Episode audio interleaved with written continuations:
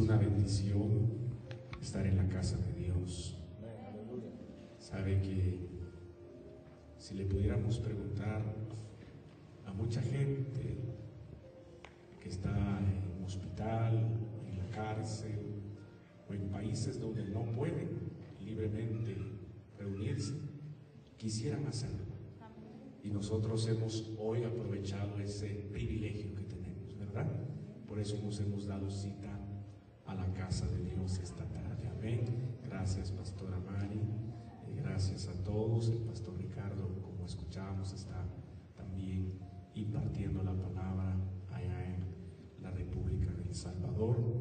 Y Dios lo guarda en el hueco de su mano. Y es una bendición. Amén.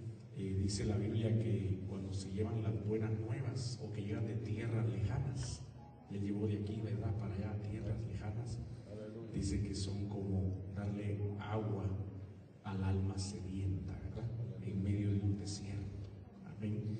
Y, y qué bendición, la verdad, que de una u de otra manera seguimos predicando al Señor.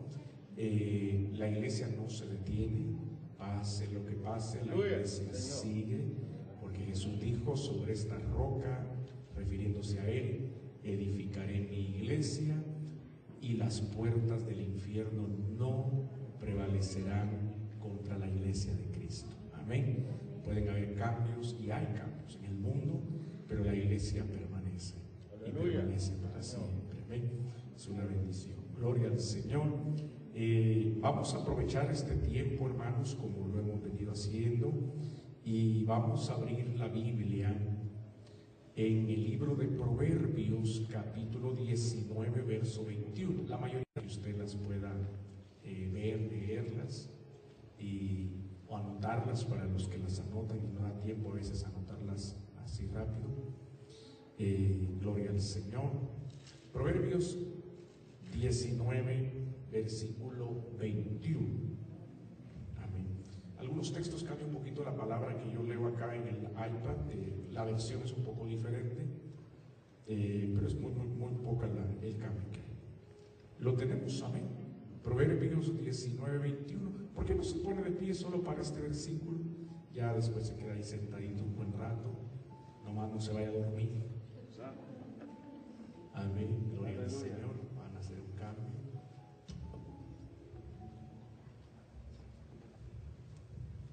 Señor. Gracias. Vamos a leer Proverbios 19, 21.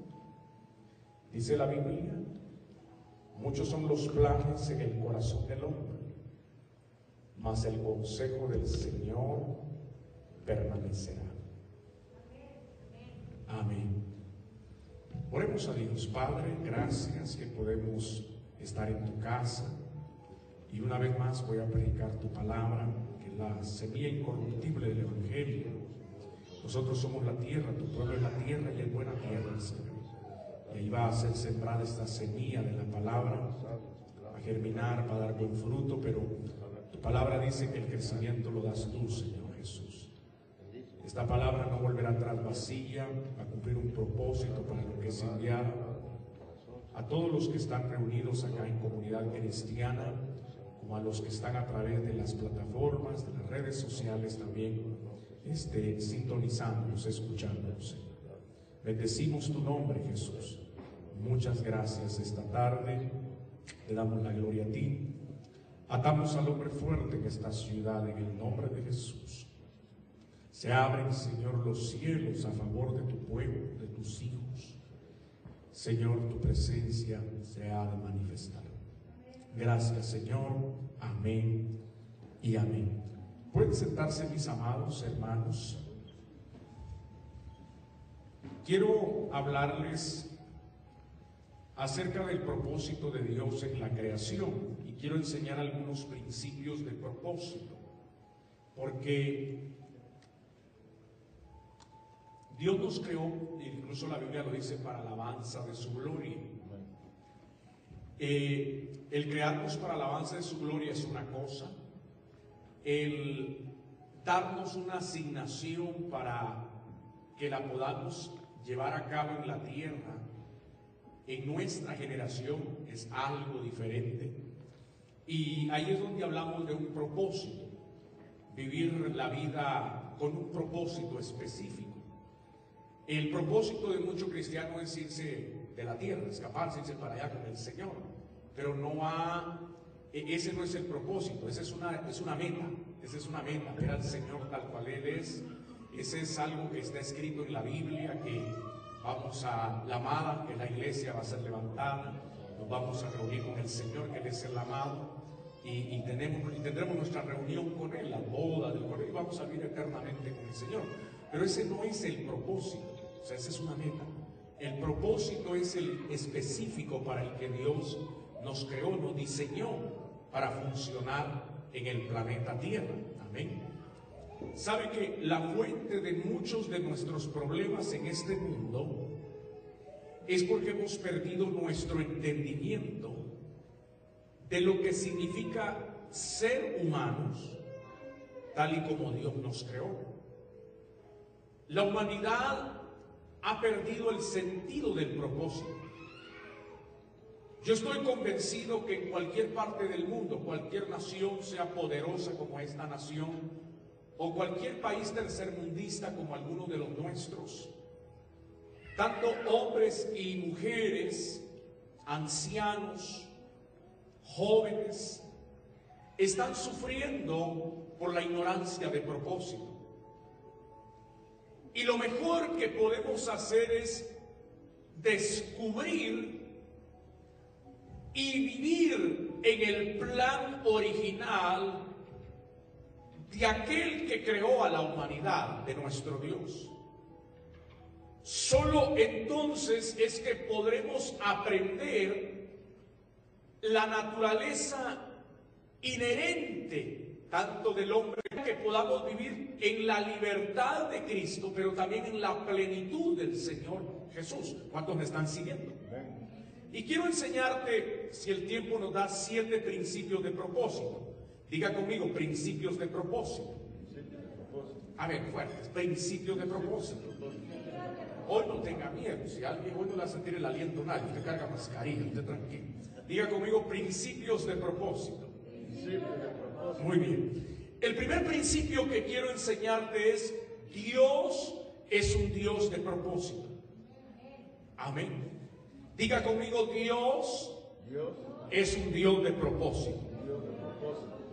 ¿Por qué, hermanos? Porque Dios propone, Dios planea, y entonces Dios lleva a cabo sus planes. Dios siempre supo lo que quería hacer aún antes de crearlo de forma similar. Dios, hermanos, siempre sabe lo que quiere hacer aún antes de hacerlo. ¿Cuántos me están siguiendo? Por ejemplo, Génesis 1.3 dice, y dijo Dios, sea la luz. ¿Y qué fue? La luz. Dice la Biblia, Salmo 33.11, el consejo de Jehová permanecerá para siempre. Los pensamientos de su corazón, del corazón de él, dice, por todas las generaciones. El, profeta Isaías en el capítulo 14, verso 24 dice, Jehová de los ejércitos juró diciendo, ciertamente y será confirmado como lo he determinado. A Dios, hermanos, lo tiene sin cuidado quién se convierte en el próximo presidente, o si sigue siendo el mismo, los siguientes cuatro años en el país. A Dios no lo mueve nada, ni la Cámara de Representantes, ni la Corte Suprema de los Estados Unidos, ni el Senado, ni los gobernadores, ni nosotros lo movemos. Lo único que lo movemos a misericordia cuando clamamos. Pero de ahí así sean las leyes que se lleguen a crear, a firmar en cualquiera de las entidades mencionadas anteriormente, el gobierno, a Dios le importa un pepino lo que el hombre decida. Dios ya determinó lo que va a suceder en el planeta Tierra. ¿Cuántos me están siguiendo?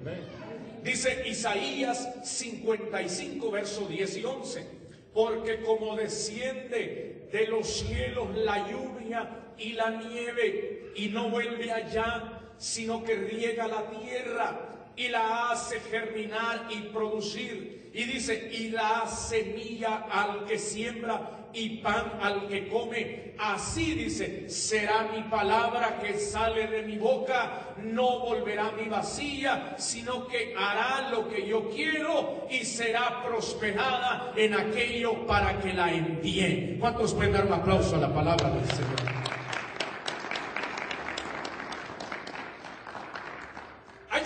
escrituras, le voy a mencionar otras. Segunda de Timoteo 1, verso 8 y 9. Todas estas escrituras respaldan, hermanos, que Dios es un Dios de propósito. Pablo escribe, esta fue la última carta del apóstol y se le escribe a su hijo en la fe, Timoteo. Y le dice, por tanto, no te avergüences. Diga conmigo, no me debo avergonzar. Dice, de dar testimonio de nuestro Señor. Ni de mí, dice el apóstol Pablo, preso suyo sino que dice participa de las aflicciones. No dice huye de las aflicciones, sino que dice participa de las aflicciones por el Evangelio según el poder de Dios, quien nos salvó y llamó con llamamiento santo, no conforme a nuestras obras, sino según, oiga, el propósito suyo, y de quien el de Dios, y la gracia que nos fue dada en Cristo Jesús antes de los tiempos de los siglos. Dios es un Dios de propósito. Por eso Hebreos 6, 16, 17 dice, porque los hombres ciertamente juran por uno mayor que ellos, y para ellos el fin de toda controversia es el juramento, queriendo Dios mostrar más abundantemente a los herederos de la promesa. ¿Quiénes son los herederos de la promesa? Nosotros la inmutabilidad de su consejo, dice, interpuso juramento. Amén. Entonces, estas escrituras, esta última que leímos y las primeras que leímos, Isaías 14, 24, si podemos ver Isaías 14, 24, por favor, Dios hermanos siempre tiene propósito. Y Dios siempre lleva a cabo sus propósitos. Y yo quiero dirigirte tu atención a esta escritura de Isaías 14, 24 y a la última que leímos de Hebreos 6, 16, 17, porque ilustran un aspecto vital de la naturaleza llena de propósito de Dios. En este versículo de Isaías, la primera parte dice que Dios ha juramentado. Ahora bien, cuando la gente jura algún juramento, las personas tienen que encontrar algo más grande que ellos para jurar. Por eso dice Hebreos 6:16, porque los hombres juran por uno mayor que ellos mismos y para ellos un juramento dado como confirmación es el fin de toda discusión. Normalmente, cuando vamos a una corte juramos por la Biblia o por alguna institución muy grande. Hay un problema con el hecho de que Dios haga un juramento. ¿Por qué? Porque no hay nadie superior a Dios. Así que Dios cuando jura algo, lo jura por él mismo. Porque nadie es mayor que Dios. ¿Cuántos me siguen? Cuando nosotros somos llamados como testigos a una corte, a un tribunal, se nos pide que juremos en la Biblia. Y usted dice, yo juro decir la verdad delante de Dios. Si usted llega a mentir, eso sería como desacreditar la integridad por lo que juró de la Biblia. No sé si me sigue. Y estarían destruyendo también tu integridad. Si usted rompe un juramento, cualquier cosa por la que juraste, eso es desacreditado o destruido. Ahora, cuando Dios hace un juramento con relación a algo, Dios tiene que cumplir aquello que juró hacer, porque Dios es totalmente fiel a sí mismo. Dios es totalmente fiel a su palabra. Dios no quiere que nosotros tengamos alguna duda acerca del aspecto de su naturaleza. Por eso el verso 17 de Hebreos 6 dice, de la misma manera Dios demostrando, deseando mostrar más plenamente a los herederos de la promesa la inmutabilidad de su propósito, dice, interpuso un juramento. Y ese principio se expresa en la segunda parte del versículo de Isaías 14, 24. ha jurado el Señor Jehová de los ejércitos diciendo, ciertamente tal como lo había pensado, así ha sucedido, tal como lo había planeado, así se va a cumplir. De hecho, ¿qué está diciendo Dios? Cuando yo juro hacer algo, antes de que ese plan falle, yo dejaría de ser Dios. Lo que Dios está diciendo es, lo que yo he jurado que voy a hacer contigo, lo voy a hacer. Nada se va a interponer, porque lo juré por mí mismo, por la integridad de mi palabra, por su naturaleza, por su carácter de fidelidad, de que Él es fiel. Entonces todo lo que Dios dice en la Biblia se va a cumplir. Se oponga quien se oponga, se levante quien se levante si usted no lo cree, lo creerán sus hijos. Si sus hijos no lo creen, lo creerán sus nietos. Pero Dios lo va a cumplir porque Él lo ha jurado. Y lo que Él determina hacer, lo hará. Así de sencillo. Amén. Ahí en Isaías 14, 26, 27. Dice, este es el consejo que está acordado sobre toda la tierra. Y esta, la mano extendida sobre todas las naciones porque Jehová de los ejércitos lo ha determinado. Y hace dos preguntas. ¿Quién lo impedirá? Y su mano extendida. La mano de Dios está extendida. Esto es para gritar, tenemos un Dios poderoso. Dios está diciendo, mi propósito se cumplirá. Dios está diciendo, nadie va a interferir en mi propósito contigo. Nadie lo va a obstaculizar. Lo que Dios está diciendo es cuando, cuando le da propósito a algo, tus planes, tus ideas, tus opiniones, tus percepciones, las mías, los prejuicios con los que pensemos que el propósito debería ser, eso se vuelve obsoleto, no aplica. Lo que tú piensas, lo que yo pienso acerca de lo que Dios ha propuesto, no va a cambiar, porque el propósito de Él no es mi propósito, mi propósito no es el designio de Él. Y antes de que mi propósito pueda cambiar, Dios dice, yo dejaría de ser Dios. Eso es imposible. Por eso leímos Proverbios 19, 21. Muchos pensamientos hay en el corazón del hombre, pero el consejo de Jehová permanecerá. Amén. Lo que dice es que si tratamos de cambiar los planes de Él, entonces estamos obrando en contra de nosotros mismos. ¿Por qué? Porque Dios nos ha creado, hermanos, para bien. Y Dios tiene mejores planes en su mente para nosotros. Dice que los, dice Jeremías 29, 11, aunque esa escritura no se la di a los del sonido, que los pensamientos de Jehová, porque los pensamientos que tengo acerca de vosotros, dice, son pensamientos de Jehová, son pensamientos de paz Dios tiene pensamientos de paz para esta semana para sus hijos. Dios tiene pensamientos de bien en el resto de diciembre del 2020 para sus hijos. Dios tiene pensamientos de paz en el año 2021 para sus hijos. Aunque la tierra se sacuda literalmente, aunque haya catástrofes y de hecho las van a ver en la tierra, aunque se expandan las plagas, las pestes, aunque hayan guerra, rumores de guerra, aunque pareciera que la situación se va a complicar, Dios dice, yo sé muy bien los planes que tengo, yo sé muy bien los pensamientos que tengo para todos ustedes.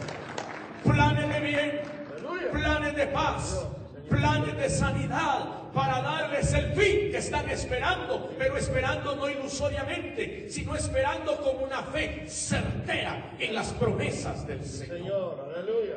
Amén. Cuando reciben la palabra. ¿Qué significa? Dado que Dios hizo al hombre y a la mujer para propósitos, ciertos propósitos, Dios te diseñó a los varones como varones, a las mujeres como mujeres, para cumplir esos propósitos. No hay nada que podamos cambiar nosotros. Nada podemos alterar el diseño de Dios. La psicología tal vez puede decir el propósito del hombre y el propósito de la mujer es este. Pero la psicología no puede influenciar los propósitos y designios de Dios porque son incambiables. Todo lo la, la psicología puede hacer es explorar, investigar los misterios de la naturaleza del ser humano, pero la psicología nunca puede cambiar la naturaleza. La misma teología puede tratar de decirnos el propósito de la humanidad, pero la teología no puede influenciar a Dios tampoco. Porque lo que la teología dice acerca de Dios y del hombre es tan solo veraz como puede expresar acertadamente su naturaleza. Porque la misma teología está limitada si solamente se basa en lo que una persona ha experimentado. Hermanos, nunca deberíamos levantar nosotros una doctrina basada solamente en una experiencia que tenemos con Dios. No sé si me explico. La doctrina de Jesucristo está registrada en las escrituras. La iglesia a veces sus propias ideas las hace, las hace doctrina y se vuelven como un patrón de conducta y como que todos quieren lograr a llegar a hacer eso o hacer eso. Pero no deberíamos de levantar doctrinas basadas en nuestras experiencias, ni siquiera en nuestras experiencias con Dios. Es como que yo le contara, hermano, fui al cielo y queremos hacer eso doctrina.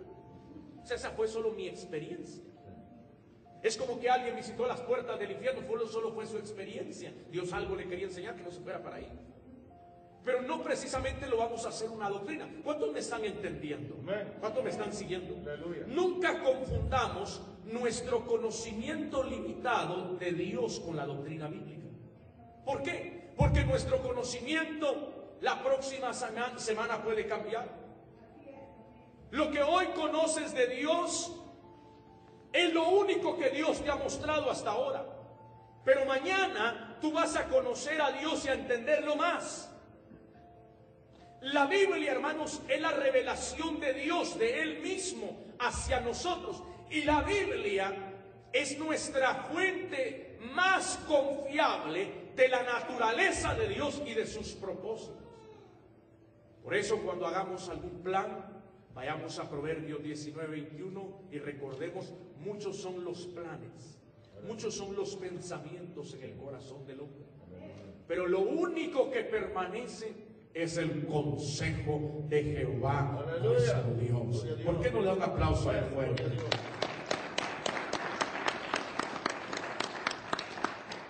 Número dos. El primero es Dios es un Dios de propósito. Número dos. Dios creó todo con un propósito. Cuando hablamos del propósito, es la intención original del creador en la creación de algo. El propósito, hermanos, es lo que está en la mente del Señor creador, que le hace formar un producto de cierta manera, dado que Dios es un Dios de propósitos. Dios nunca creó nada esperando que algún día se convirtiera en algo útil. O sea, Dios no crea para hacer experimentos. Dios primero decidió qué iba a hacer y después lo hizo. No sé si me explico. ¿Qué significa? Que Dios siempre empieza, empieza cuando el producto está terminado en su mente. Cuando Dios creó al hombre, ya en la mente de Dios sabía cuál era la culminación de toda la raza humana. ¿Cuántos me están entendiendo? No solo lo que iba a pasar en el Edén, no solo la caída.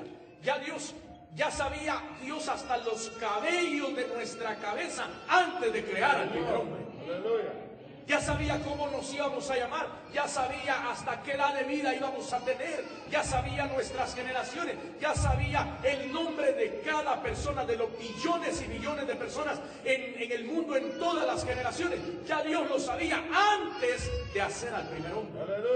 Porque Él es un Dios de propósito y todo lo creó con propósito. Amén. Significa que Él siempre empieza con un producto terminado. Consideremos algunas preguntas. ¿Por qué los seres humanos somos diferentes de los animales?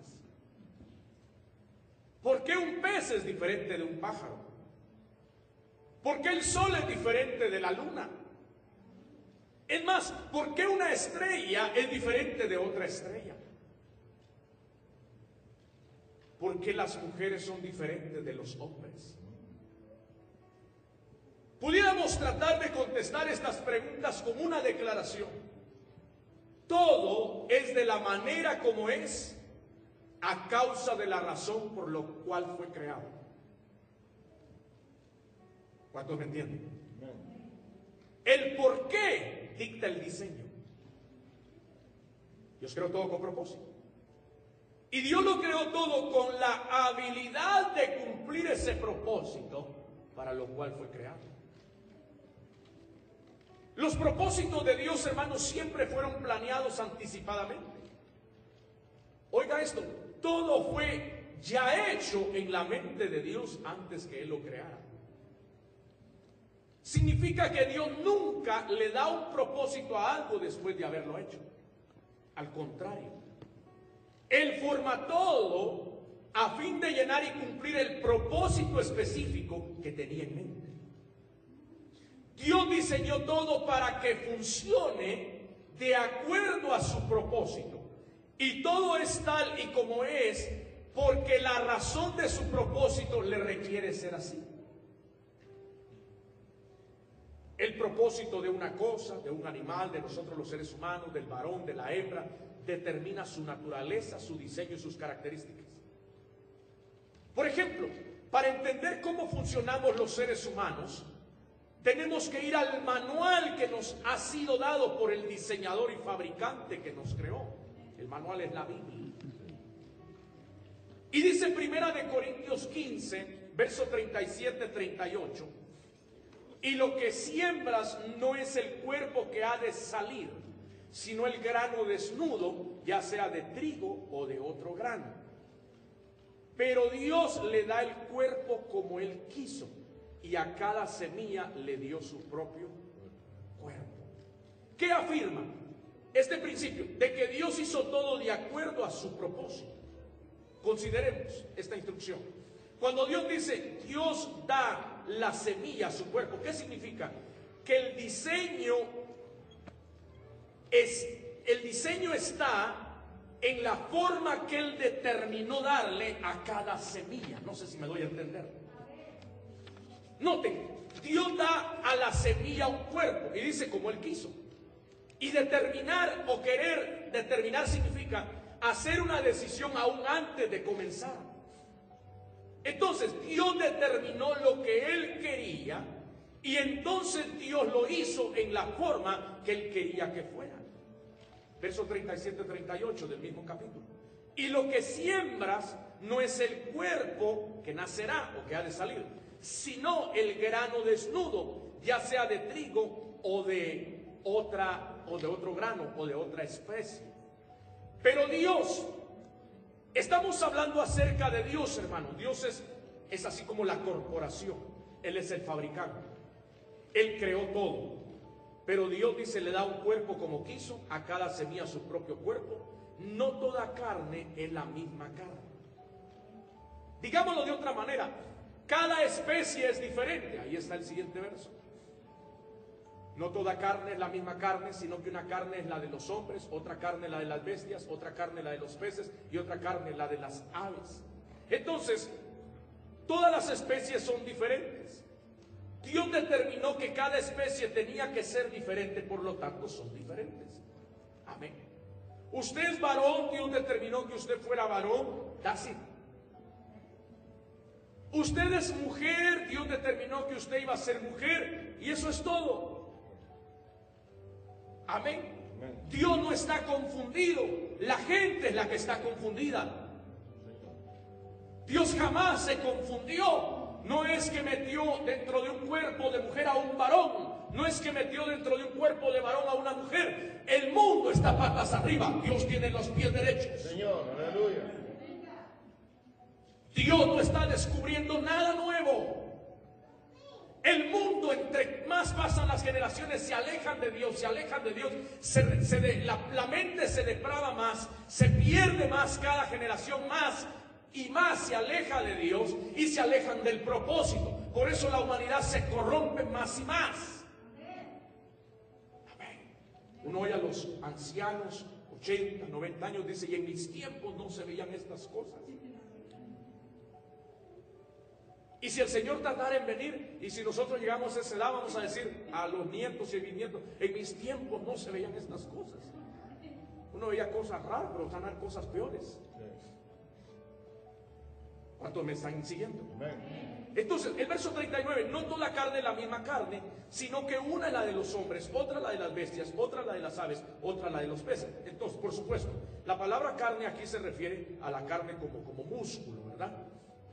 No, se refiere, a la carne como músculo, se refiere a la naturaleza de la criatura, a las características de su diseño. Entonces, Dios determinó que los seres humanos serían diferentes en su naturaleza de cualquier especie de animal.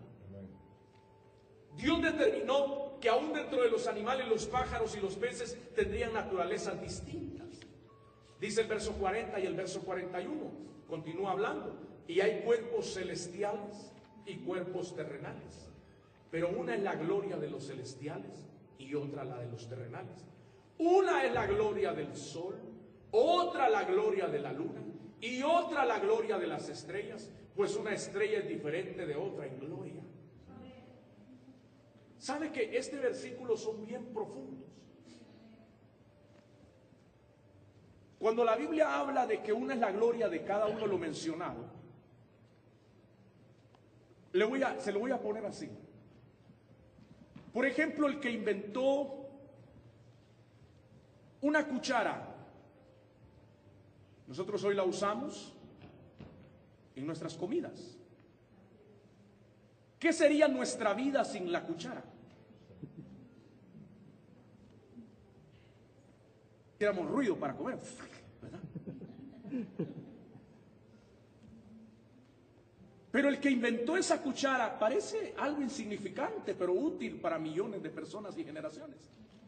Él mostró toda su gloria, porque él nació con ese propósito, inventar una cuchara. ¿Cuántos me siguen? El que inventó, por ejemplo, los botones de las camisas, de las blusas. Parece insignificante. Pero si nadie las hubiese inventado, todos nos lo tendríamos que, que meter, ¿verdad? O nos lo pusiéramos todo abierto. Los suéteres, las chamarras, etcétera, los sacos. Pero ese que inventó un botón. O sea, él expuso la gloria para lo que nació. ¿Cuántos me siguen?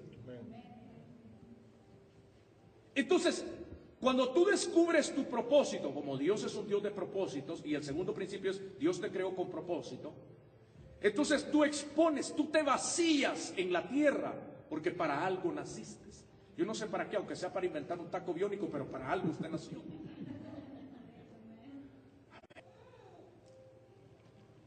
expones la gloria. Dice la Biblia que para cada cuerpo hay una gloria diferente. ¿Cuál es la gloria del sol? Darnos ese calor y esa luz del día. Cada estrella brilla porque cada estrella tiene su propia gloria. El brillo de la luna, o sea, ese, ese, ese, brillo de la luna es su propia gloria. La gloria de los pájaros, hermanos, no solo es nacer y, morir pichoncitos. La gloria de ellos es cuando solitos alzan, eh, extienden sus alas y emprenden vuelo. Amén. La gloria, por ejemplo, de un león, ¿cuál es? Cuando él solo ya caza a su presa, impone su autoridad en la selva. Entonces tú tienes una gloria, la cual tienes que exponer al mundo. El mundo necesita de tu gloria.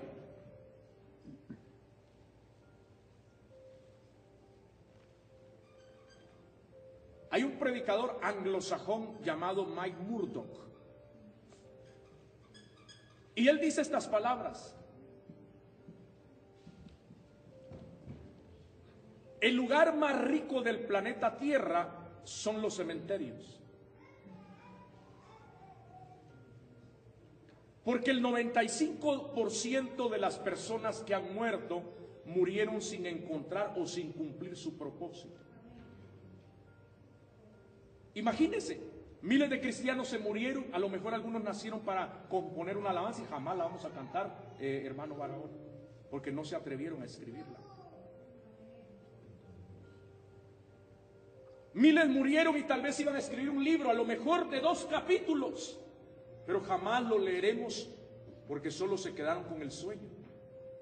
Ni siquiera oímos hablar de ellos.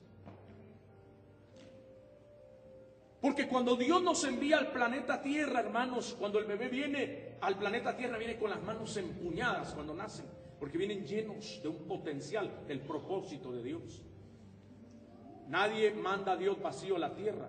La gente se vuelve vacía en su edad adulta porque se, va sobre, sobre se, se, llena solo de las cosas tangibles, de lo que se puede tocar, de todo aquello material y se vacía de lo más importante. Y por eso muchos viven vidas vacías.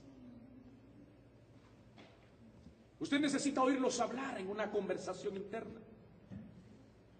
Yo conozco personas, hermano, lo único que le hablan a uno, uno platica y, pasan horas, le hablan a usted solo de dinero, de carros, de negocio y otro negocio, y más dinero, y, otra casa, y la otra casa, y la otra, puras cosas así, vacíos. Y hablo de cristianos, o, cristinos, con el perdón de alguno que se llame cristino. Vacíos. Pues eso se queda. Eso no es lo eterno, son añadiduras. Son añadiduras. Así tuvieras mucha riqueza, Dios dice, solo administras. Mío es, Todo lo que tú tienes mío es. No podemos vivir vidas vacías, sino vidas con propósito. Aleluya. Amén. Diga conmigo, debo de vivir una vida con propósito. Debo de vivir una vida con propósito. ¿Cuántos creen esto? Por ejemplo, hermanos, el sol está dispuesto a hacer su trabajo. Y ese trabajo que el sol hace, la luna no está supuesto a hacerlo. Lo que tú estás supuesto a hacer y ser, convertirte en la tierra, solo tú estás supuesto a hacerlo, ni siquiera tu cónyuge. Amén. Vamos a ilustrarlo un poquito más amplio este principio. Observe la ropa que usted lleva puesta. Usted ve su ropa y ve que el diseñador y fabricante la creó y la creó con un propósito. El propósito fue producir esa pieza de vestir para que hoy usted y yo la usemos para cubrirnos, cubrir nuestro cuerpo, mantenernos frescos o frío o caliente, depende de la temperatura. Para cumplir este propósito, el diseñador tuvo que crear tu ropa de tal manera que pudiera cumplir con ese trabajo y, además cumplir de manera eficiente. Note su ropa, va de acuerdo al tamaño de su cuerpo. Las mangas de nuestra camisa o de tu blusa, ¿verdad que no llegan hasta abajo de los pies? No. El cuello alrededor de, tu garganta o alrededor de tu cintura no está. Porque fue diseñada con un propósito para el cual fue el hecho. Hermanos, hemos ignorado el manual y nos hemos frustrado porque ni siquiera nuestras relaciones están funcionando. Matrimonios que no funcionan porque ignoraron el manual del fabricante. No hablo de matrimonios con problemas, porque todos tenemos altas, bajas, problemas, tiempos de bonanza, tiempos de guerra y de todo. Pero eso es diferente a estar frustrado en tu relación matrimonial o en tu trabajo. No, no, no puedes trabajar con tu supervisor o él contigo. Adentro de la iglesia hay gente que no se lleva. Porque hemos ignorado el manual de instrucciones, la Biblia, y por eso estamos frustrados. Amén. Dios es nuestro diseñador y fabricante. Y Dios supo exactamente lo que quería hacer cuando pensó en ti. Él te tuvo en su mente aún antes de crearte. ¿Cuántos dicen amén a eso? Amén. Dios te creó de acuerdo a lo que Dios había decidido que deberías de ser. Dios no se metió en el negocio de la fabricación esperando que Él pudiera crear algo a ver si funcionaba. No, mi amigo, Dios comenzó con el diseño original en su mente y su producto terminado es paralelo a la intención de su propósito. Dios es el único que conoce cómo la humanidad debe de funcionar correctamente. Tercer principio, no conocemos todos los propósitos. La humanidad ha perdido el conocimiento de los propósitos de Dios. No ha respetado el hecho de que la creación de Dios y de que sus indicaciones para vivir, hermanos, fueron establecidas por una razón específica. Y si se abandona ese propósito, nunca funcionaremos adecuadamente como seres humanos. ¿Qué necesitamos reconocer? Que el resultado de rechazar las instrucciones de Dios nos ha estado debilitando. Amén. Hemos estado creciendo más y más, pero lejos de la intención y el diseño original de Dios. Funcionamos menos y menos de como deberíamos funcionar. Por eso la humanidad se encuentra incompleta, frustrada, en conflictos uno con otro. Mire lo que dice el primer capítulo de Romanos, versículo 21. Aquí explica cuando la gente rechaza o ignora los propósitos de Dios. Dice, pues habiendo conocido a Dios, se refiere a la humanidad, no le glorificaron como a Dios, ni le dieron gracias, sino que se envanecieron en sus razonamientos y su necio corazón fue entenebrecido Hermanos, cuando la gente rechaza o ignora los propósitos de Dios, la gente termina abusando continuamente de ellos mismos. Ellos abusan de sus cuerpos, abusan de sus mentes, abusan de sus talentos, abusan de sus relaciones, porque habiendo conocido a Dios, no le glorificaron como a Dios, ni le dieron gracias. Se han envanecido en sus propios pensamientos y su corazón necio está entenebrecido. Esa escritura describe a aquellos que no conocieron el propósito de Dios. Es más, ni siquiera les importó saber cuál es el propósito de Dios. Aunque sabían algo acerca de Dios, acerca de sus caminos, ellos no querían a Dios en sus vidas. Ellos no querían saber lo que Dios quería que supieran. La humanidad, hermanos, está diciendo en otras palabras, en medio aún de lo que se está viviendo en el siglo XXI, en este año 2020, la gente pareciera que dijera, Dios, mantén tus opiniones acerca de nosotros mismos para bien, pero métete en tus propios asuntos, en tus propios negocios. Esa es la indiferencia de la gente. Sabemos que estás allá afuera en alguna parte, en algún lado, pero déjanos en paz. Queremos vivir la vida como nos da la gana la humanidad. Y continúa diciendo, verso 22, profesando ser sabios, se hicieron necios. Verso 23, 24,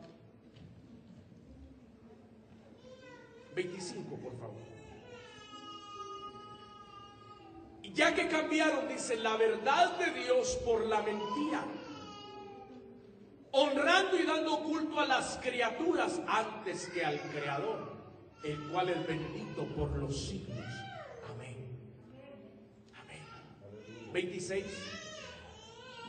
Por esto Dios los entregó, dice, a pasiones vergonzosas, pues aún sus mujeres cambiaron el uso natural por el que es contra naturaleza esto nos dice el resultado de su decisión. ¿Cuándo tomó lugar el intercambio de lo que es contra naturaleza sustituyendo lo natural? Toma lugar cuando el propósito se ignora o se desconoce. Por eso Romanos 1.28 dice, y como ellos no aprobaron tener en cuenta a Dios, Dios les entregó a una mente reprobada para hacer cosas que no convienen. Hermanos, cuando se cauteriza la conciencia, cuando se vive lleno de necedad, Dios mismo entrega a esas personas a una mente reprobada para que hagan cosas que no convienen. Amén. Yo me recuerdo en una oportunidad en Las Vegas, hablaba con una persona, un hispano, y él me dice, yo soy homosexual. Yo le digo, ¿por qué? Porque me gusta. Pero te pasó algo en tu vida, no me pasó nada. Si va a ir, me dice, por esa línea de preguntarme si me abusaron, si me violaron, no me pasó nada. Me gusta este estilo de vida. Disfruto este estilo de vida. Pero tú sabes que Dios te creó. Yo sé que Dios creó y por alguna parte ha de andar, pero Él en sus asuntos, yo en los míos. Y entendí esta escritura. Esas personas o algunas de estas personas Dios las entregó a una mente reprobada. Dice que profesando ser sabios, se volvieron necios. Amén. Por eso la Biblia dice, hermanos, tocando un poquito la palabra de la necedad, dice que la vara aparta la necedad del muchacho, del hijo. El hijo consentido dice que avergüenza a quién? Hijo consentido. Cuando consentimos los hijos, ya de una edad que ellos ya tienen desarrollado su cognitivo, eh, no como un bebé, obvio, no de uno, dos años, pero ya cuando están cinco, seis, siete, ocho, ellos ya han desarrollado su intelecto bastante. Y si no se aparta la necesidad del corazón del muchacho, muchos padres sin darse cuenta entregaron a que las mentes de ellos sean reprobadas por eso son unos, pareciera que fueran unas bestias cuando son grandes. No sé si me explico. Ellos no quieren nada de Dios. Se burlan. Porque muchos padres que se criaron en el Evangelio, no digo de aquellos que ya vinieron sus hijos grandes, otro asunto, pero muchos padres se criaron en el Evangelio y estaban supuestos a criar sus hijos. Sus hijos están no alejados, no, están reprobados, con mentes reprobadas. No sé si me está siguiendo. Amén.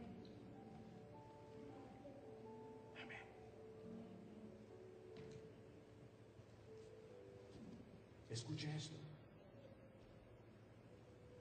La humanidad le está diciendo a Dios, Dios, métete en tus propios asuntos,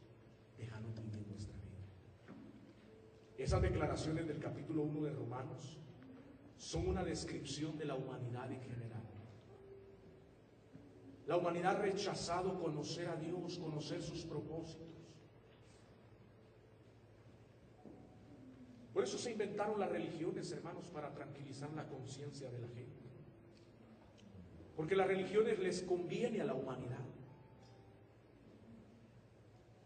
Pero conocer a Dios desde la perspectiva humana caída no le conviene a la humanidad. Pero desde la perspectiva de Dios le conviene a la humanidad. Porque cuando conoces a Dios, eres perdonado, eres restaurado, eres transformado, eres cambiado por el poder de Dios, te va regenerando, te va restaurando, te va restituyendo, te cambia hasta, hasta el modo de caminar, te cambia.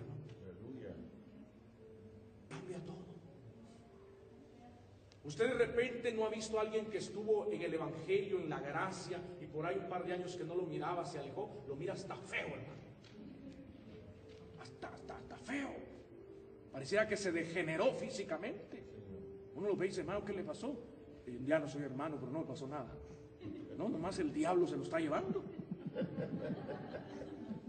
Aleluya.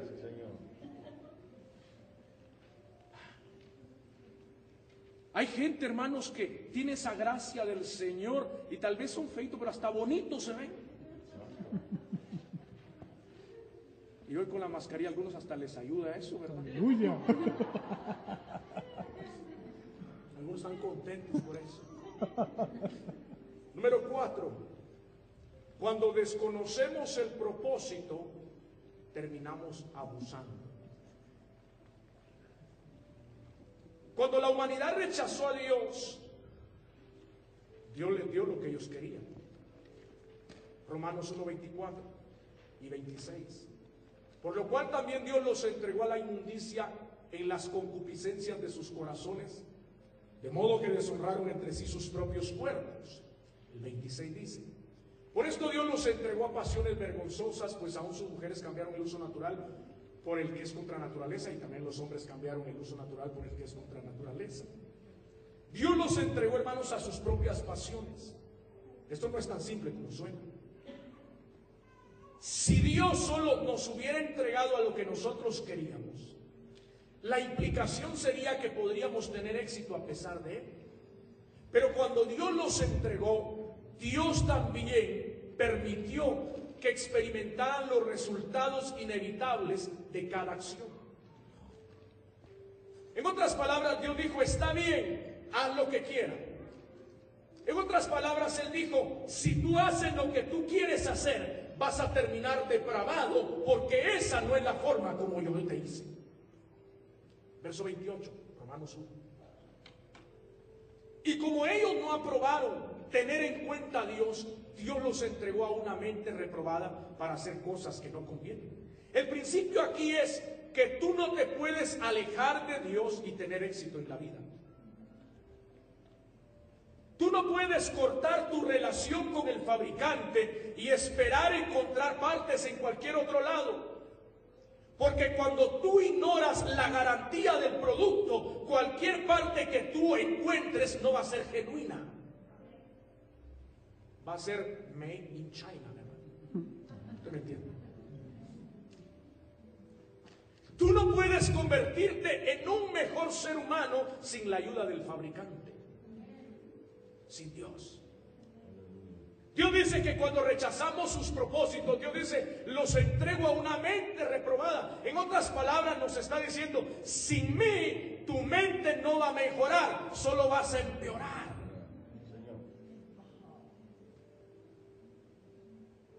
Perdone la expresión, pero la gente sin Dios, que tiene un necio corazón, la palabra literal es tienen pensamientos estúpidos. Y la gente que conoció a Dios y deja a Dios, le da la espalda a Dios, se vuelve siete veces más estúpido que cuando era antes de conocerlo. Creo que me explico, ¿verdad? No es mala palabra. Si para usted es mala palabra, el malcriado es usted.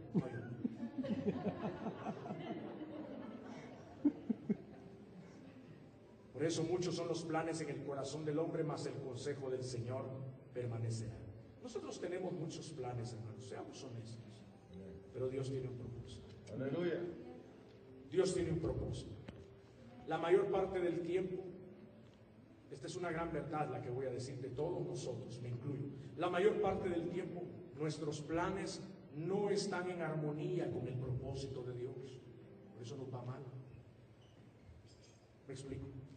Tenemos opiniones, percepciones, cómo deberían ser las cosas o para qué fueron hechas, pero Dios tiene un propósito para todo lo que Él hizo.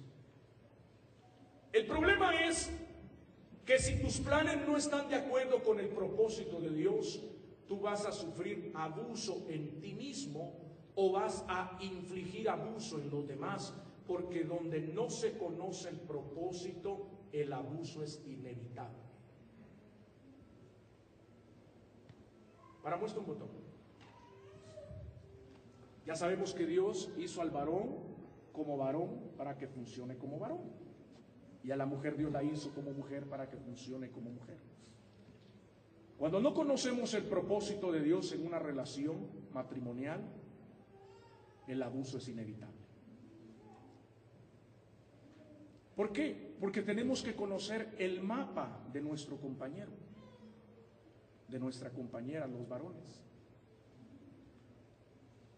Más de alguna vez creo que lo dije acá, Dios diseñó al varón como un pensador lógico. De acuerdo a la ciencia, nosotros solo usamos un hemisferio de nuestro cerebro para pensar. Somos seres muy lógicos. No es que no tengamos sentimientos, sino que todo o casi todo lo razonamos. Por eso cuando la mujer le hace una pregunta a su esposo, a un varón, al hermano, al papá, y él no contesta rápido, se da cuenta, parece como que nos quedamos en la luna, pero no estamos en la luna, no estamos como procesando en cámara lenta, somos más lentos para dar una respuesta. Y a la mujer Dios la diseñó como una pensadora emocional, sus sensores son emocionales. La mujer está contenta con usted comiendo, cenando, y medio se traslada, apenas se traslada del comedor a la sala y ella llora. Usted dice, ¿te golpeaste? No, no, no me golpeé. Pero está llorando. No, no estoy llorando.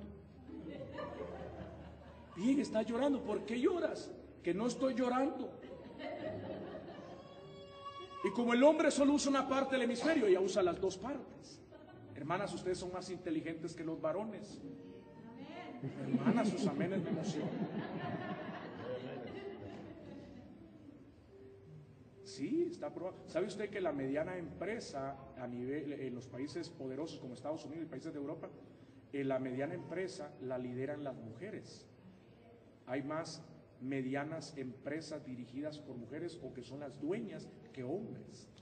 O sea, la mujer es inteligente, porque a la mujer todo lo incuba. Usted le da una idea a una mujer, ella sabe qué hacer. El pastor puede decir, vamos a evangelizar, vienen dos varones como 400 mujeres.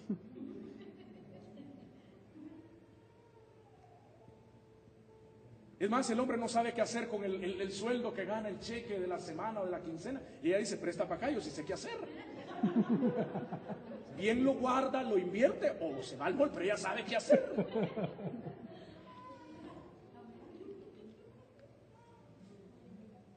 Entonces, cuando no conocemos el mapa de nuestro compañero, el abuso es inevitable. Amén. Porque el varón quiere que ella piense como él piensa, lógicamente. Y ella quiere que él piense como ella emocionalmente. Y eso es imposible. Pero cuando conoces el mapa del compañero entiendes el lenguaje. Usted ve al hombre a veces callado, por allá serio, ¿estás enojado? No, no estoy enojado. Lo que está él está pensando y tal vez en una sola palabra está pensando, pero cuesta procesarla.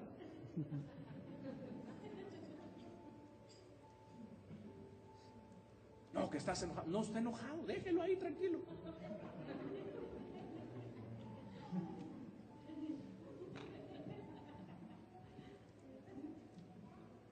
¿Sabe por qué hay abuso en las relaciones matrimoniales? En, algunas, claro, no en todas. No debería de suceder. El hecho de ser cristianos, eso no garantiza que no hayan abusos en las relaciones matrimoniales. Eso no garantiza. Lo que garantiza es cuando tú consultas el manual de instrucciones. Porque cuando no conocemos el propósito, el abuso es inevitable. ¿Por qué hay tanto abuso? Por ignorancia. Porque se desconoce el propósito. Mire, hablemos de la iglesia. Matrimonios, parejas. El hombre puede pasar seis horas viendo películas o su, o su deporte favorito. Y la mujer puede pasar seis horas viendo novelas o lo que quiera. Pero usted muchas de estas parejas jamás las va a ver que tomen un libro que hable acerca de las relaciones o de los matrimonios. Usted nunca los va a ver en una conferencia de matrimonios sentados.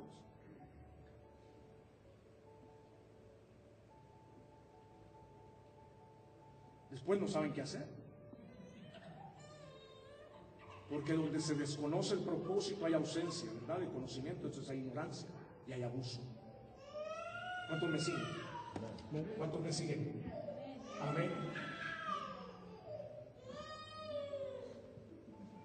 La escritura dice, hermanos, que la ira de Dios ya está revelada desde los cielos en contra de toda impiedad e injusticia. Romanos 1, 8, 1 18 y 19. Por favor. Como está escrito, Dios les dio espíritu. Ese es Romanos 1.18, ¿cierto? Porque la ira de Dios se revela desde el cielo contra toda impiedad e injusticia de los hombres que detienen con injusticia la verdad. 19. Porque lo que de Dios se conoce le es manifiesto, pues Dios se lo manifestó. Yo creo esta declaración significa. Cuando tú te apartas de Dios, tú mismo causas muchos de tus problemas. Dios no te está castigando. Muchas de tus heridas vienen en el paquete de consecuencias que tú recibes como resultado de la decisión que has hecho de ignorar a Dios e ignorar sus caminos. Amén. Quemarse dónde está? En el fuego. En otras palabras, tú ni siquiera necesitas la intervención de Dios para quemarte. Solo ponga la mano en el fuego y usted se quema. El juicio de poner tu mano en el, en el fuego, perdón, está inherente en el fuego mismo. Tú te quemas. Por ejemplo, aquí hay otra ilustración. El juicio por beber veneno es muerte por envenenamiento. Tú no necesitas que Dios te mate después de beber el veneno. Lo que esta declaración está diciendo es que Dios no tiene que hacer nada para juzgarte. Tú te juzgas a ti mismo por medio de tus acciones, a través de tu participación, la cual está basada en tu propia decisión de vivir de acuerdo a tu propio pecado, a tu propia concupiscencia, a tu propio conocimiento. Por consecuencia, tú eres víctima de tu propia decisión y no de nadie más ni del juicio de Dios. Por tu culpa caí mentiroso, irresponsable, caí porque quería. Cayó porque quería. La gente le echa la culpa al diablo por los resultados de sus acciones. No culpes al diablo, y no estoy defendiendo al inmundo. El diablo solo toma ventaja de tus decisiones. Amén. El diablo no puede dominarte, tampoco puede forzarte a que hagas algo. El diablo solo espera tus decisiones y te dice, dale, dale, ahí entra. Y cuando haces la mala decisión, Él te empuja hasta el final o tan lejos como Él puede hacerlo. Y Él va a tratar de tirarte junto con ello. Y Satanás dice, chao, tú lo hiciste. El culpable es tu rechazo o tu ignorancia del propósito. Tú no sabes el propósito de Dios para vivir, por lo tanto, cuando no lo sabes, abusas de tu vida. Hay que tener cuidado, porque ese abuso te puede convertir en un inválido o te puede matar. Amén. Aunque la humanidad se ha alejado de Dios, Dios todavía nos crea con dones y con talentos que tienen la intención, hermanos, de ser usados para cumplir sus propósitos. Voy a ir terminando. Romanos 1.29 dice, una de las manifestaciones de una mente depravada es la injusticia o la maldad. Estando atestados de toda injusticia, fornicación, entra adulterio, inmundicia, todo lo que tiene que ver con la inmoralidad sexual, perversidad, avaricia, maldad, ahí entra la iniquidad, ahí entra la ira, llenos de envidia, llenos de homicidios, contiendas, engaños, malignidades. El 30 murmuradores, detractores, aborrecedores de Dios. Mire, cuando usted, murmura de alguien, para Dios el pecado de murmuración es como cualquier pecado de homosexualismo, de crimen, de adulterio. Y si no recuérdese, cuando la hermana de Aarón juzgó de Aarón, de Moisés, perdón, Aarón y, y Miriam juzgaron a Moisés, las consecuencias fueron lepra, ¿verdad? Y dice, aborrecedores de Dios, injuriosos, soberbios, altivos, orgullosos, altaneros, eh, inventores de males, mentirosos. Oigan muchachos, desobedientes a los padres. Siguiente versículo. Necios, desleales, sin afecto natural, implacables, sin misericordia. Amén. Sin misericordia. La maldad, codicia y todas las formas de depravación pueden ser combinadas con la inteligencia y con la habilidad y pueden ser usadas para fines malvados, para fines maquiavélicos. Por eso se necesita talento para ser envidioso de una manera efectiva. ¿Sabía usted? Alguna gente te odia, pero tú no lo sabes, porque son tan buenos actores en hacerlo. Algunos impiden que tengas éxito en tu trabajo. Ellos le mandan textos al supervisor, los colocan bien a tus superiores. Si ellos pudieran usar esa energía y ese talento para buenos propósitos, ellos podrían levantar a la gente en lugar de estarlos tirando. Ellos abusan la misma cosa que les fue dada para bendecir a otros. Algunos de nosotros somos excelentes, algunos son excelentes para matar. Y asesinar no solo significa acuchillar a alguien. Jesús dijo que si tú odias a alguien, eso equivale a asesinato. Mateo 5, 21, 22. Hay gente que no han actuado de acuerdo a sus sentimientos, pero mentalmente desean tu muerte. La infamación, hermanos, es otro ejemplo de ese tipo de asesinato. Podemos, podemos, usar el talento, por ejemplo, de la elocuencia verbal para asesinar el carácter de la gente y hacerlo con estilo. La infamación no necesariamente significa estar mintiendo acerca de alguien, también significa estar torciendo la verdad con la intención de lastimar a alguien. Y se necesita mucho talento para hacer esto. ¿Me explico? Cuando algunas personas quieren vengarse de otras, se paran en foros públicos, usan sus bocas como armas, sus palabras como balas. Este lugar es sagrado. Nunca descargues algo personal con tu prójimo. Más usted que desde acá se conoce, arréglelo a solas.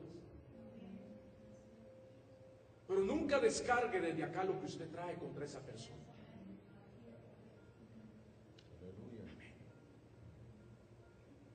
Porque esa gente cuando acaba de disparar, las víctimas están muertas, todo el mundo lo sabe. Y algunas de sus víctimas jamás llegan a sobrevivir esos ataques y algunos jamás vuelven a la casa de Dios. Señor. Amén. Y los otros dos principios, yo sé que llevan una hora ya. Llevo cuatro nomás, ¿no?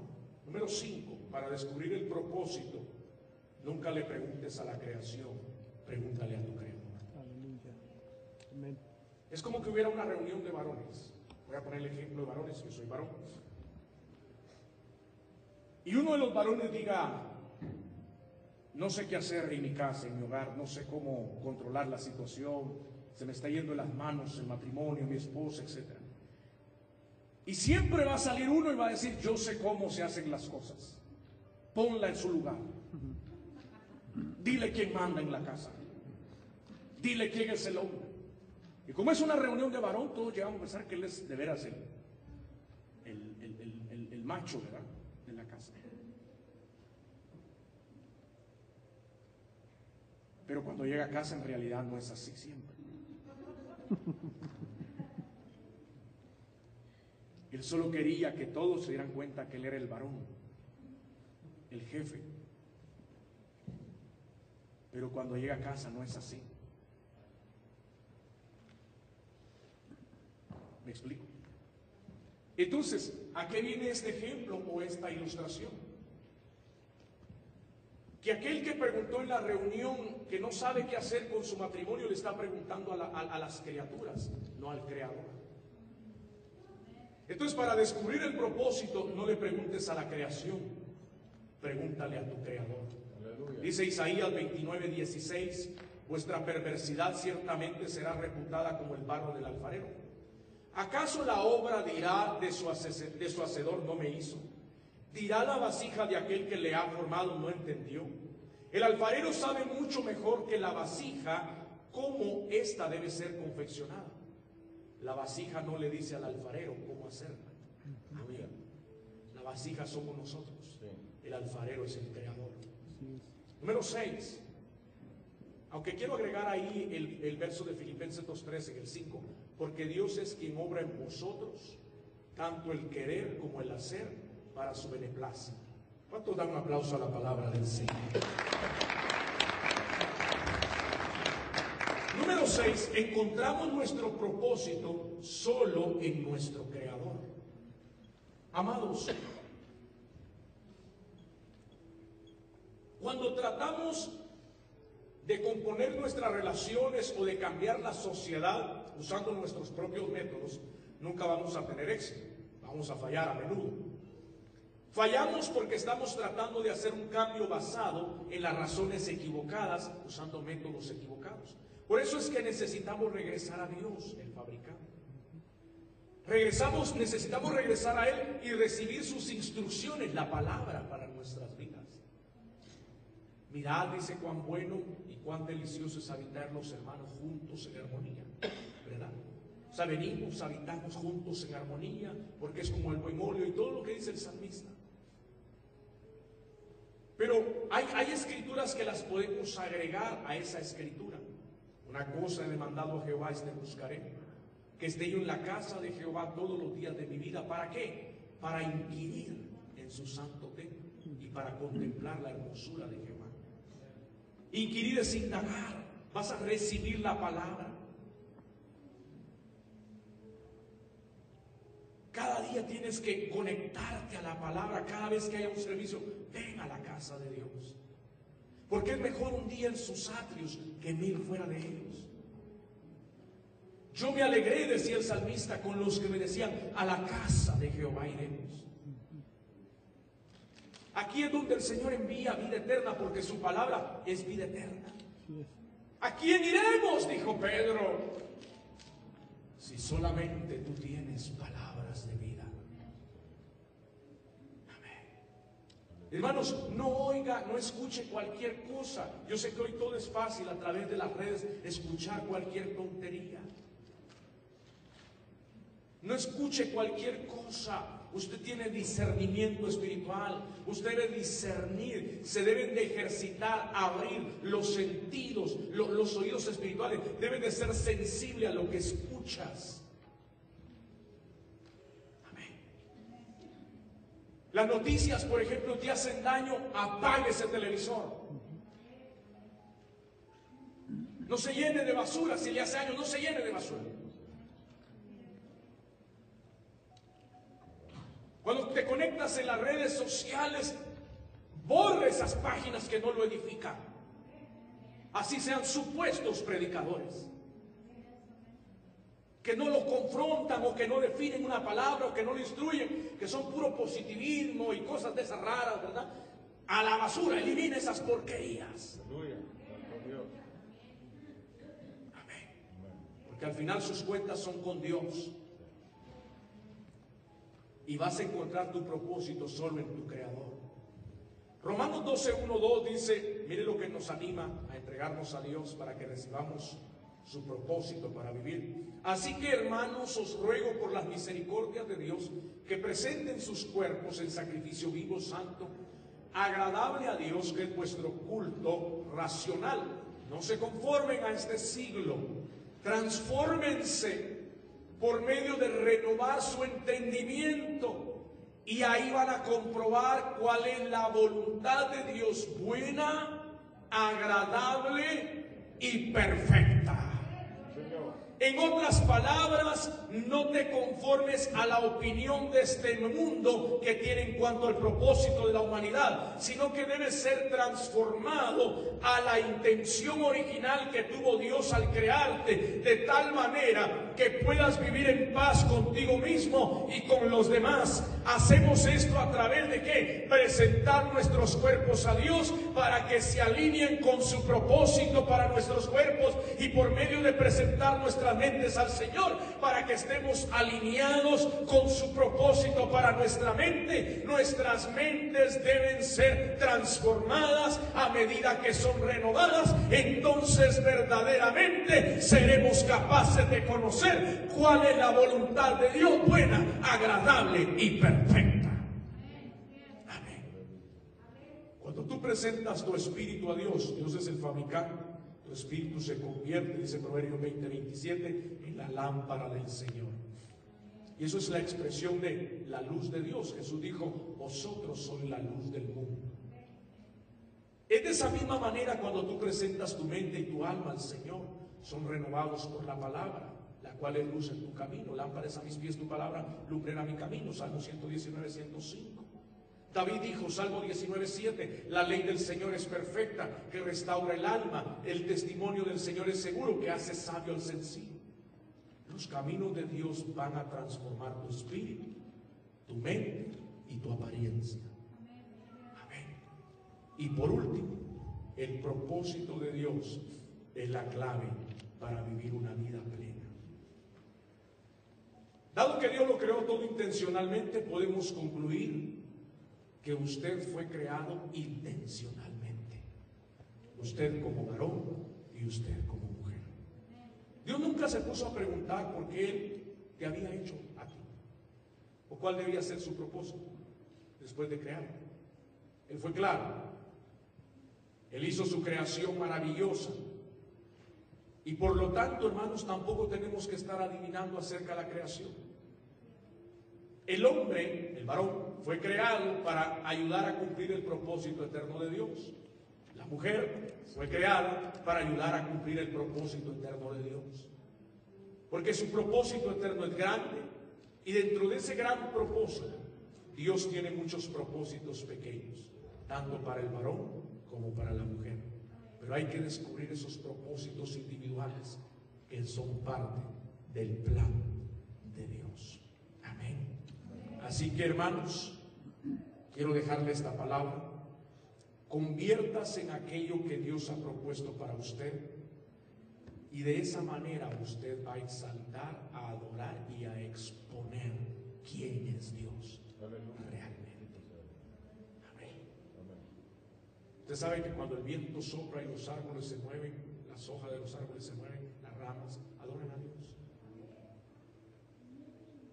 Cuando las aves vuelan, están adorando a Dios porque están exponiendo su gloria.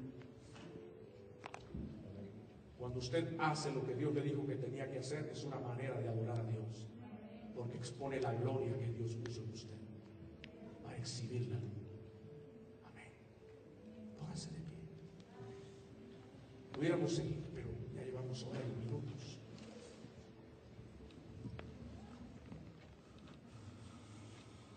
¿Cuántos aman a ese Dios de propósito? Aleluya. ¿Cuántos saben hoy que Dios es un Dios de propósito? ¿Cuántos entienden y aceptan y están conscientes que todo lo que Dios se propone a hacer lo va a llevar a cabo? Para lo que usted nació. Así se llega lejos, usted diga, yo veo lejos de cumplirse mi sueño. Está más cerca de lo que usted se imagina. Porque Dios está acelerando los tiempos. Yo decía hoy en la mañana en una iglesia que ministraba acá en el valle, el Espíritu Santo lo que está haciendo es preparando la amada, la iglesia, en este tiempo difícil. Y va a haber tiempo más difícil. Porque la iglesia que el Señor dejó cuando Él se fue era una iglesia bajo persecución. No era una iglesia acomodada, relax, viajando allá por las islas, por, por Hawái, no, no. Creo que me explico a lo que me refiero. La iglesia que el Señor dejó fue una iglesia bajo persecución. El imperio romano perseguía a la iglesia. Pero la iglesia exponía toda la gloria del Señor. ¿Saben cómo lo llamaban? Los que trastornan el mundo. Hoy millones de cristianos, hermanos, no trastornan, pero ni una mosca. Entonces Dios tiene que sacudir los cimientos de la tierra para que la iglesia despierte y entienda qué tiempo estamos viendo y nos aceleremos con Él para haber cumplido su propósito. Amén. Por eso Él siempre nos dice en Apocalipsis, recuerda de dónde has caído y arrepiéntete y vuelve a hacer las primeras obras que hacías antes. Lo que Él está diciendo es, vuelvan a la senda antigua. Vuelvan a aquellos días de gloria. Vuelvan a aquellos días donde te tirabas con el Señor. Aquellos días donde te apasionaba hablarle a alguien de Dios. Donde te levantabas y, ninguna tormenta te apagaba. Andabas prendido. Vuelve al propósito original. Levante sus manos. En el tiempo que nos quede en la tierra, porque Él viene pronto, que podamos exponer su gloria. Porque cuando expongas la gloria que Dios puso en la iglesia, porque Jesús cuando oró no dijo, Señor, yo no oro para que los quite de la tierra. Mi oración es, dijo Jesús, que la gloria que tú me diste se las des a ellos también. Por eso él dijo, ustedes harán cosas mayores que las que yo hice. Tenemos mucho que hacer en este planeta Tierra. Levante sus manos. Adore al Señor por un momento. Adore al amado Dios por un momento. Abrace su presencia. Dígale, Espíritu Santo, envuélveme con tu presencia. Que están en las redes sociales reciban una impartición de Dios en el nombre de Jesús. Ahí donde está.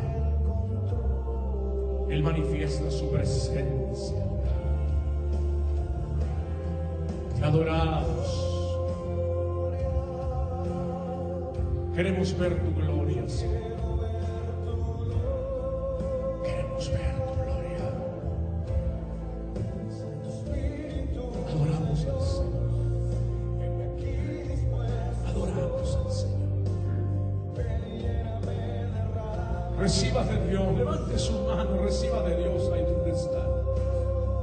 Has estado cansado, Él te da fuerzas nuevas.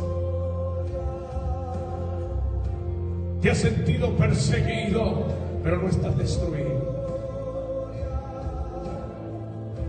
Te has sentido destruido, pero no estás derrotado. Has estado vacío.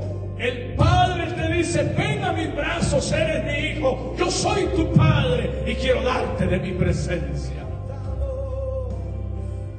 Estado afligido, intranquilo, con dudas, caminando con miedo en medio de todo lo que pasa en el planeta.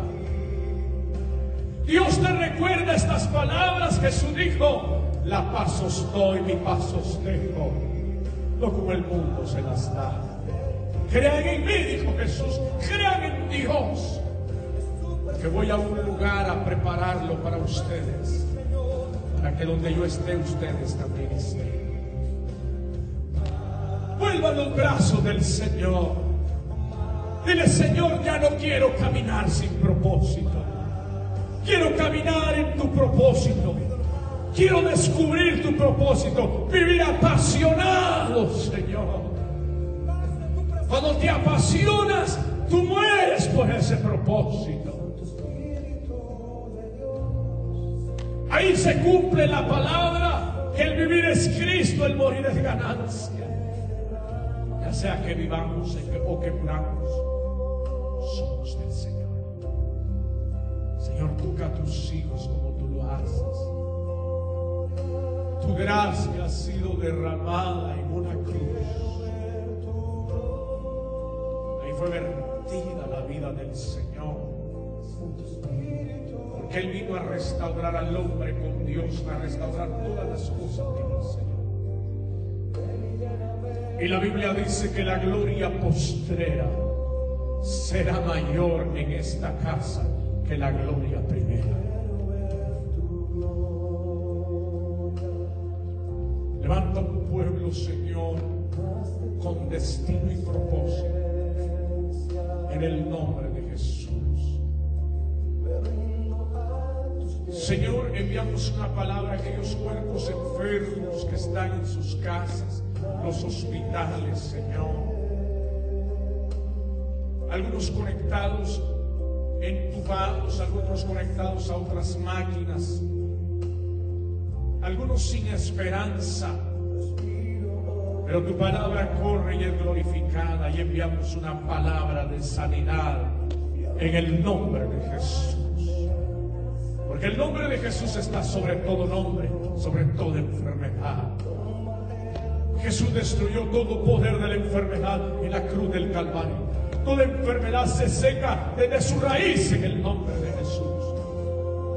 Todo espíritu de enfermedad, todo azote en los cuerpos, suéltalos en el nombre de Jesús. Y la sanidad del Señor viene porque por sus llagas hemos sido curados. Adoramos, Señor. Adoramos, Jesús. Adoramos, Señor. Yo no sé si alguien quiere venir acá para que oremos por él o ella. Puede hacerlo esta tarde. Alguien necesita oración. Puede venir para orar con usted. Mientras levantamos nuestras manos, adoramos al Señor. Señor, te bendecimos. Te adoramos, precioso Jesús. Tu presencia está aquí. Si alguien siente, quiere venir, venga. Si alguien siente, puede hacer. Señor, te adoramos, te bendecimos, precioso Jesús. Señor, trae una impartición sobre tu pueblo. Trae una impartición sobre tus hijos. Levanta tus manos. Adore al Señor ahí un momento, iglesia. Ya nos vamos a ir. Levante sus manos ahí donde están. Levante sus manos ahí donde están. Señor, trae una impartición sobre cada familia. En el nombre de Jesús. Sobre cada persona. Sobre cada vida, Señor. En el poder de tu palabra. Hoy te adoramos, precioso Jesús. Hoy te adoramos, Señor.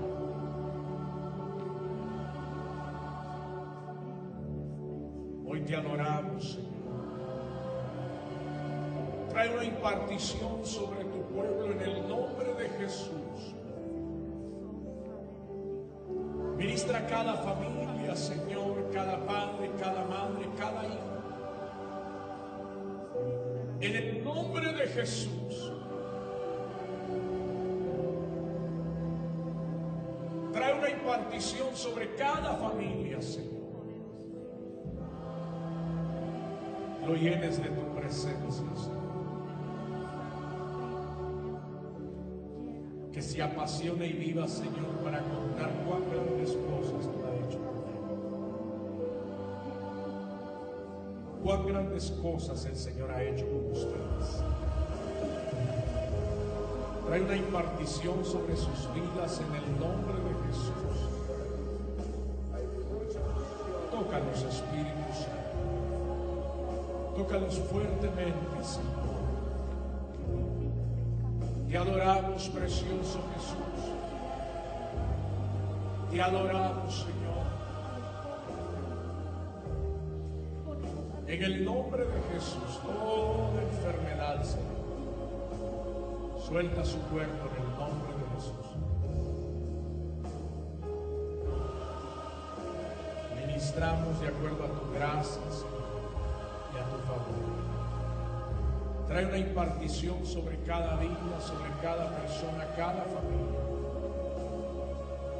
Sean llenos de tu presencia, Señor. Que tu presencia envuelva cada vida, cada familia, Señor. En el nombre de Jesús, trae una impartición sobre cada vida, Señor. Que sean tocados por el Espíritu Santo. Señor, tu palabra dice que sobre los enfermos pondremos nuestras manos y sanarán. Oramos por este bebé, Señor. Declaramos sanidad sobre todo su cuerpo.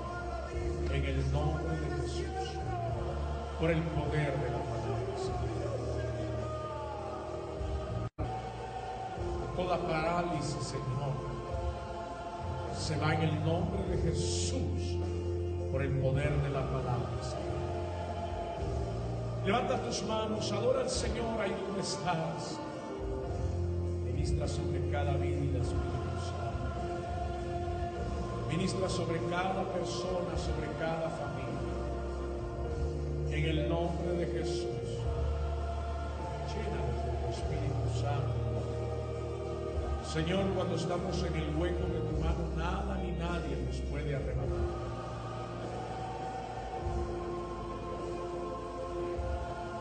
Señor, nos ponemos de acuerdo con tu Hijo.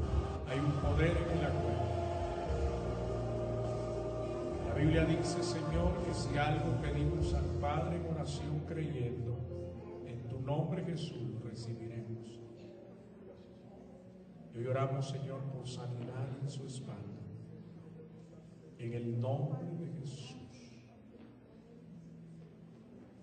Tu mano de sanidad, Señor, sobre toda su columna, sobre sus discos, sobre sus vértebras. Eres el Dios creativo. En el nombre de Jesús. Tu poder, Señor, revierte cualquier diagnóstico médico para glorificarte a ti, Señor. Dar testimonio, Señor. Lo bendecimos en el nombre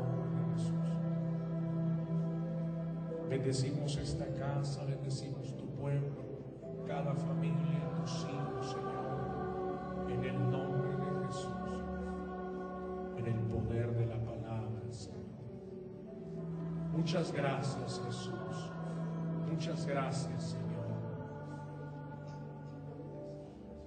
Oramos, Señor, por cada persona. Oramos por hermana Norma Montes y su familia petición o las peticiones que tengan las ponemos delante de tu presencia en el poder del acuerdo, Señor. Dice la palabra, Señor, que sean conocidas nuestras oraciones y peticiones delante de ti. Y hoy lo hacemos de acuerdo a tu palabra. Pedimos por esta familia, por hermana su familia, en el nombre de Jesús donde se encuentren, están en el hueco de tu mano, están bajo la protección tuya, Señor. Que vean tu favor, que vean los milagros, que vean la transformación, que vean tu cuidado, Señor, que te vean a ti sobrenaturalmente, Señor. En el nombre de Jesús, damos gracias en esta tarde, Señor. Muchas gracias, Jesús. Muchas gracias. Amén. ¿Cuántos dan un aplauso al Señor? Fuerte, fuerte. Déselo fuerte al Señor. Les amamos, les bendecimos y es esa palabra. Lo que Dios determinó hacer, lo va a cumplir. Lo va a cumplir. Hay que vivir en las promesas de Dios es lo mejor que podemos hacer en los tiempos difíciles. Amén. Que usted, si usted está batallando en su hogar, usted diga lo que dijo Josué. Fíjese que Josué no dijo mi casa yo, él dijo yo y mi casa serviremos a Jehová. Gramaticalmente es incorrecto, pero él dijo yo primero, yo soy el fundamento y mi casa serviremos a Jehová. Amén. Yo y mi casa serviremos a Jehová. Así que les bendecimos en esta hermosa tarde dejamos este lugar con nuestra hermana que estaba dirigiendo, con la pastora, quien tome lugar. Denle un aplauso al Señor fuerte. Amén.